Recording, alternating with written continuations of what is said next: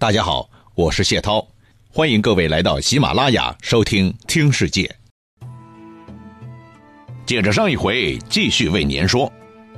话说司马懿不听张合的劝阻，硬要按自己的方针来办。要说司马懿自从带兵以来，跟东吴直接开练过，也和诸葛亮间接交手过，哎，说起来都取得了辉煌的成绩的。所以这个时候的司马懿。尽管是老奸巨猾，但也是信心爆棚，没把诸葛亮放在眼里的。他觉得只要自己一出手，就可以搞定诸葛亮嘛。想想看，张合以前在街亭那儿能把诸葛亮玩的大败而归，郝昭后来才两千部队守在陈仓那儿，哎，诸葛亮带来几万人马，同样奈他不何，丢下无数尸体之后，一点办法都没有，老老实实从哪来回哪去，哼。就这水平啊，这传说好像也不太靠谱嘛。我司马懿干嘛要怕你诸葛亮啊？如果我不能打败诸葛亮，那只能说明我比不过张合，甚至比不过郝昭嘛。所以啊，从这个角度讲，司马懿是无论如何要跟诸葛亮面对面干一架的，以证明自己确实比张合、郝昭都要强，而且他坚信了。自己一定能取得胜利的。哪知道诸葛亮就是诸葛亮，没你想象那么菜啊！要真这么菜，江湖上的传说哪来的？他还能是诸葛亮吗？刘备还有可能把自己的事业毫无保留交给他吗？之前诸葛亮败给张合，没拿下陈仓，固然是大大的败笔，但是原因也是很明显的嘛。街亭失守乃用人之误，非战之罪。陈仓拿不下，那是因为军粮支撑不下去了，而不是诸葛亮真的打不下来。诸葛亮前几次北伐，声势虽然是很浩大，但实际上他真正和敌人全力交手的次数并不多嘛。孔明的军事才能并没有得到很好的表现。张合为什么劝司马懿？因为他对这个原因很了解，看得很透嘛，而司马懿却是蒙查查的，没有看到事物的本质。好了，司马懿大军出动了，诸葛亮一看，心情立刻嗨起来了，分兵把守各处险要，留下王平率领特种部队无当飞军继续攻打岐山一带，而自己呢，率领主力直扑上邽。这时候，上邽只有郭淮、费耀两个人带领几千士卒在那守着呢。这一下，诸葛亮是抓准了魏军的软组织了。哎，你司马懿带兵去岐山玩去吧，反正王平抵住一阵是没关系的。我呢，换个方向，重拳打你的小腹，我看你司马懿这回吃不吃瘪。当时，郭淮和费耀嘛。守在那儿也和司马懿一个心态，以为诸葛亮没啥了不起的。看到诸葛亮大军隆重开道了，居然一点都不在乎。他们俩觉得，呀，诸葛诸葛牛皮吹得挺响嘛，之前打起来也没那么牛啊。面对这种人，我们如果窝在城里，不是太狗熊了吗？不如直接杀出去，和诸葛比试比试啊！如果能取胜。更能鼓舞士气，扬我国威。哈，诸葛亮一看就笑了，就怕你们不出来呀！来了就欢迎啊！如果你们只是守在城里，哎，我孔明还真有点不好办了。想当初打好招就是吃了这种亏，哼！现在你放手过来和我面对面的玩那就不客气喽。来来来，左右传令，包围，吃掉！于是乎，憋屈已久的蜀国大军围上去就是一顿狂扁呐，暴风骤雨似的把那郭淮和费耀打得大败亏输啊，跑得连盔甲都不见了。而且啊，这诸葛还挺缺德，顺杆爬，把这两人打败以后啊，也没撵着屁股后面追，也没说顺道去把城给攻下来。毕竟把这城攻下来，我还得守，对不对？有啥意义吗？来来来来来，兄弟伙们啊，放下武器，不要抡刀砍人了，拿起镰刀嘛，去去去啊，去割麦子，别割人头了。好嘛，诸葛亮带领的大军一瞬间就变成农民了，把那一带的麦子给割得干干净净的。嘿，这下好了，蜀汉军队的随军粮仓一下子就满了。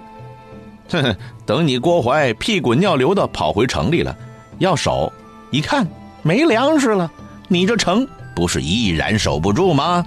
哎呦喂，诸葛呀，诸葛，太坏了，太坏了啊！怎么能那么调皮呢？对不对？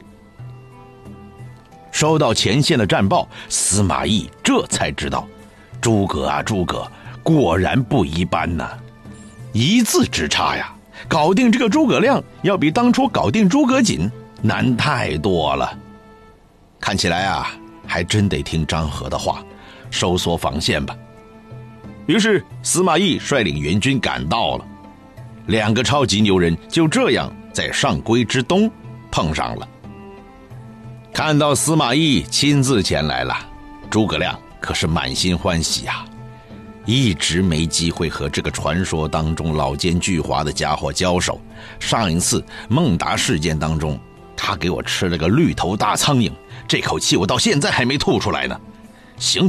那我就和你真刀真枪的干上一仗，看看到底谁英势狼顾，称霸战场。可是司马懿这边却很不领情，因为他知道现在这个阶段呢，蜀军士气高涨的要命啊，所以硬打嘛，那就是等于碰硬骨头，那是找死啊。所以他也改革了作战方案，坚决不打，不和你诸葛亮开场的。只是下令敛军一险，死守不战。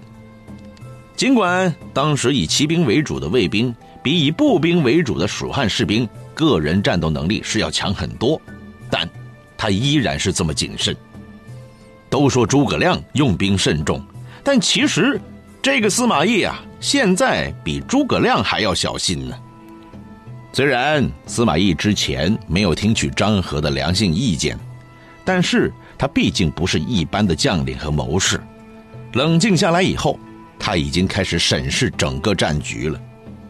他知道诸葛亮虽然善于用兵，但有个致命伤，那就是远道而来，军中缺粮啊！这个糟糕的短板，蜀军好像一直没法改善。所以，对于司马懿来说，据险固守虽然不是上上策。场面上好像也并不好看，但是这却是一个实用性、针对性非常强的一招。在如此复杂的战局当中，用如此冷静的一招，只有老狐狸才能想得出来呀。而司马懿就是这样的老狐狸。嗯，你缺粮吧？哼，孔明想急着和我交手，我就是不答应。咱就在这熬着。看看，谁熬得过谁？我可告诉你了，在今时今日的世界里，能熬得过我司马懿的人，还没出现过呢。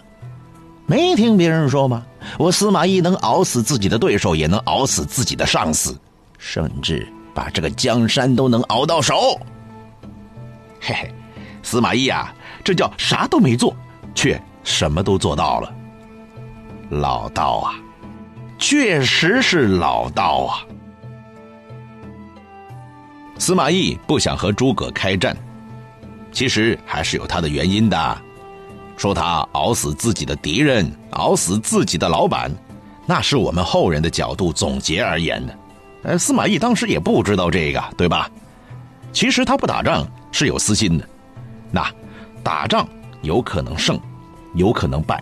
五十对五十，对吧？也许因为战场的情况会多多少少有变化，但始终是有风险的。如果打败了呢？打败的话，曹老板、曹皇帝一个不开心，就会把自己撤掉的，对不对？啊，我司马辛辛苦苦装孙子，装了几十年，都装了曹家三代人了，好不容易混了个大将军，就这么平白无故的一冲动丢掉了。菜鸟才这么想啊，太不合算了，所以干嘛要打嘛？反正我军粮吃不完。那诸葛亮就不一样了，他虽有才，但是是外线作战，战线太长，蜀军上上下下几万人，每天吃喝拉撒都是紧迫问题呀。如果比起熬劲儿，那肯定是比不过在内线作战的司马懿了。诸葛亮能看不出来吗？司马懿摆明了就是要把自己拖在上邽，把蜀军拖死拖垮的。诸葛亮是一点耐心都没有啊，才不干呢！军粮没了，我也不玩了。虽然有木牛牛马，虽然也割了上邽的麦子，但是军粮始终消耗比较大呀。于是他宣布撤军走人，咱另找机会，不和这个死皮赖脸的司马懿计较下去了。哦，司马懿一看，诸葛你要走啊？哎呀，那怎么能成呢？来了就是客人吗？怎么都没打一顿就走啊？哎，来来来来，留下嘛，留下嘛。于是司马懿立刻带兵追上去了。哦，或者说追，这个提法呢还不太精准。什么叫追呀？哎，隔壁老王因为村头的二傻偷了他家的鸡，于是抡起棍子破口大骂，把那二傻撵得满地乱跑。这个才叫追嘛。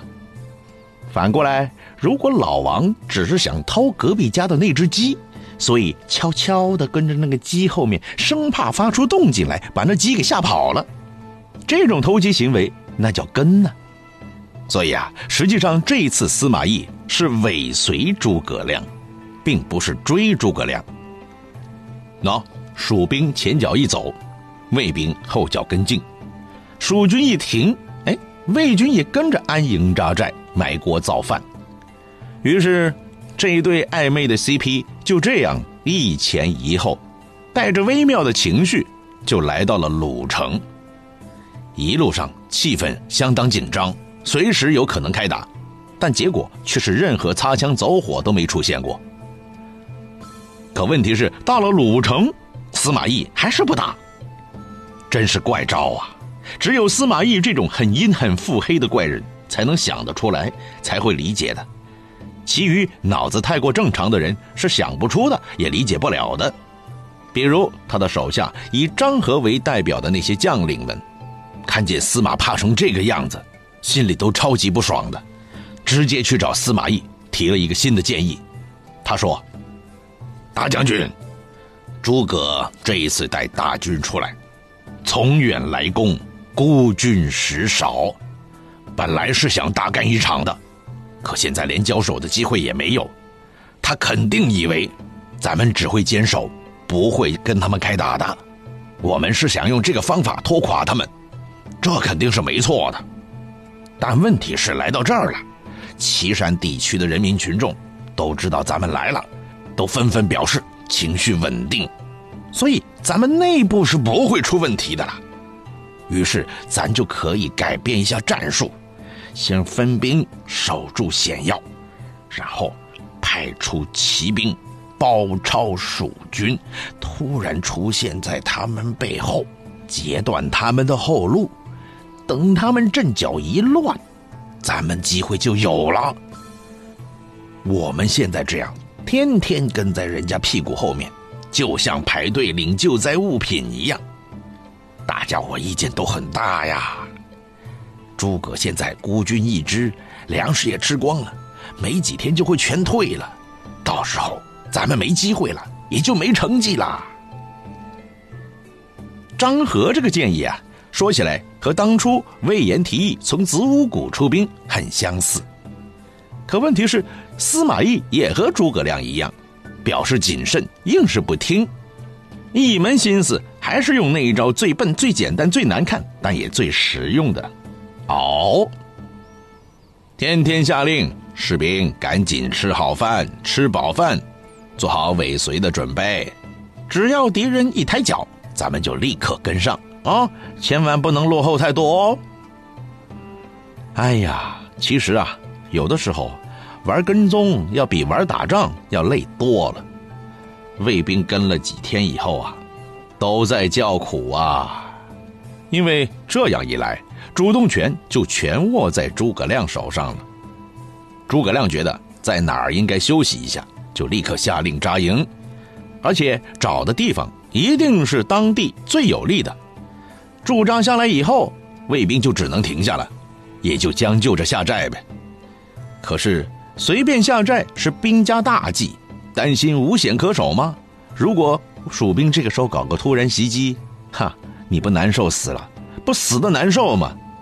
所以只能另外找个地方，比如跑到山上，或是跑到林子里去，一边下寨一边挖井取水，这能不郁闷吗？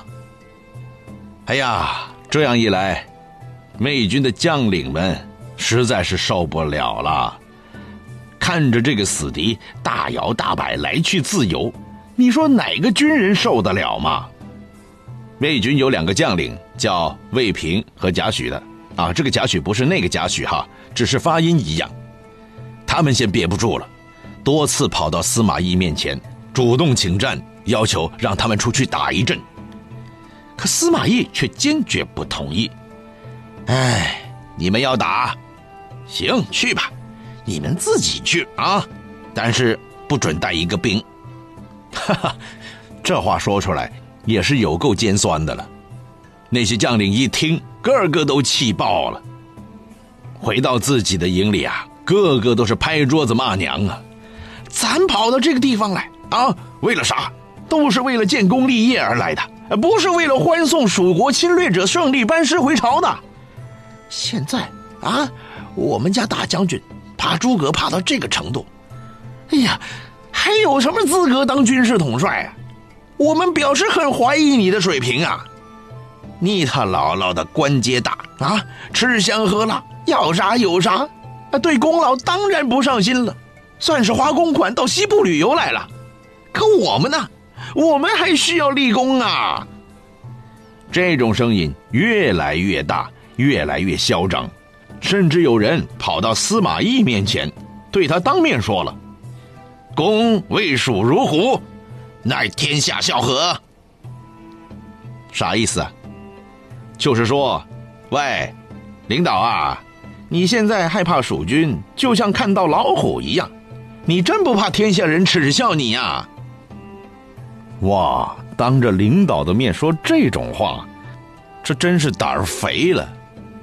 不过，按照一般常理来说，这些将领们如果能当面说这种讥讽的话，就说明他们是再也忍不住了。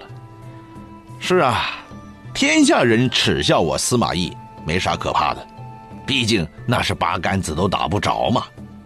可自己手下人来耻笑，司马懿的心。还是有点虚的。那好吧，面对大家的强烈的请战情绪，司马懿该如何处置呢？下一次接着为您说。